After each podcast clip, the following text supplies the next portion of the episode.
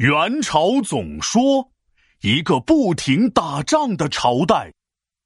闹闹，听妈妈说你又在学校欺负同学了？哪儿呀？我是和他们玩打仗游戏呢，只是他们输了而已。哎，好吧，不过我还是得啰嗦两句啊，打架可不是好孩子。如果有人欺负你，你勇敢站出来保护自己是正确的表现。但如果天天挑事儿、欺负别人，可就不对了。不仅是人，国家也一样。哎呀，哪有你说的这么严重啊？再说了，宋朝倒是不挑事儿，可他文强武弱，最后不还是给人灭了吗？朝代灭亡的原因很复杂，一两句话可不能说清。既然你说到这儿，我可要好好的给你上一课了。还记得我之前教你的朝代记忆顺口溜吗？记得呀。夏商与西周，东周分两段；春秋和战国，一统秦两汉；三分魏蜀吴，二晋前后延；南北朝并立，隋唐五代传；宋元明清后，皇朝至此完。这个宋朝的确是文强武弱，消灭他的元朝武强文弱。但是你知道？为什么唐宋元明清这五个大一统的朝代，就元朝寿命最短，只有短短的不到一百年时间吗？嗯，可能因为他不像我爷爷一样喜欢养生，喜欢打太极拳呗。什么乱七八糟的！我说的是朝代，又不是人。那你说是因为什么呀？来来来，让我好好的给你讲讲。话说这个元朝可是中国历史上第一个由少数民族建立的大一统王朝。不过，从忽必烈统一中国开始算起，到元朝灭亡，也就只有九十八年的时间，期间经历了十一位皇帝。等等，九十八年，十一一个皇帝，也就是说，一个皇帝差不多在任九年的时间。哇，这元朝的皇帝寿命也太短了吧！咦，果然还是不像我爷爷一样喜欢养生啊！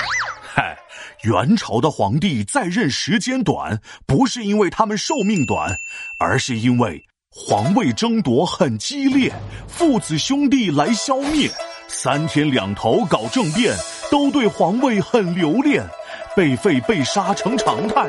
皇族之间没有爱，那在元朝当皇帝很危险啊！是啊，别的朝代的皇帝都是高薪职业，到了元朝却成了高危职业。你想想，这么频繁的换皇帝，政局能稳定吗？所以内乱不断是元朝寿命短的原因之一。什么？这元朝呢，不仅内斗频繁，外斗也频繁，比你还沉迷打仗。元朝建立之前是打完西辽灭西夏，吐蕃金国全拿下，然后开始灭南宋，打的南宋直叫痛。元朝建立后，又开始镇压官兵百姓起义，消灭南宋残余势力。统一全国不长时间，开始攻占别国土地。听你这么一说，怎么感觉元朝一直在打仗啊？元朝当时打过日本，打过爪哇，打过周边不少国家，一共只有九十八年和平岁月，零星穿插。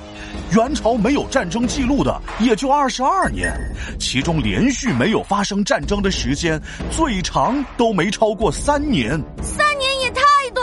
我小学还没毕业呢，所以呀，最后百姓忍无可忍，发动了农民起义，最终推翻了元朝，建立了明朝。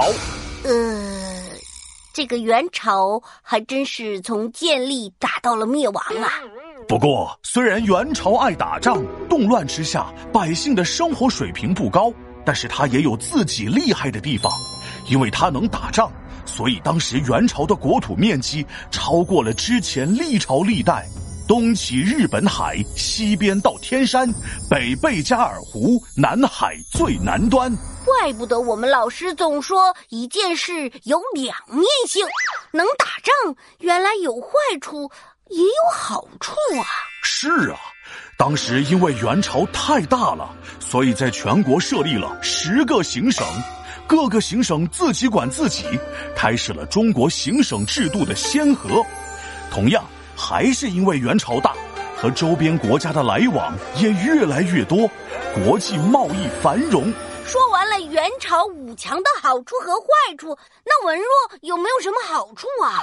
因为啊，元朝不重视文学和科举，所以呢，当时社会开始流行歌舞戏曲，这最后倒是戏曲越来越发达，这也让元曲成为了和唐诗宋词一样重要的文艺形式。皮大龙敲黑板，历史原来这么简单。元朝寿命特别短，一直打仗没得缓。虽然疆土特别大，不到百年全聚完。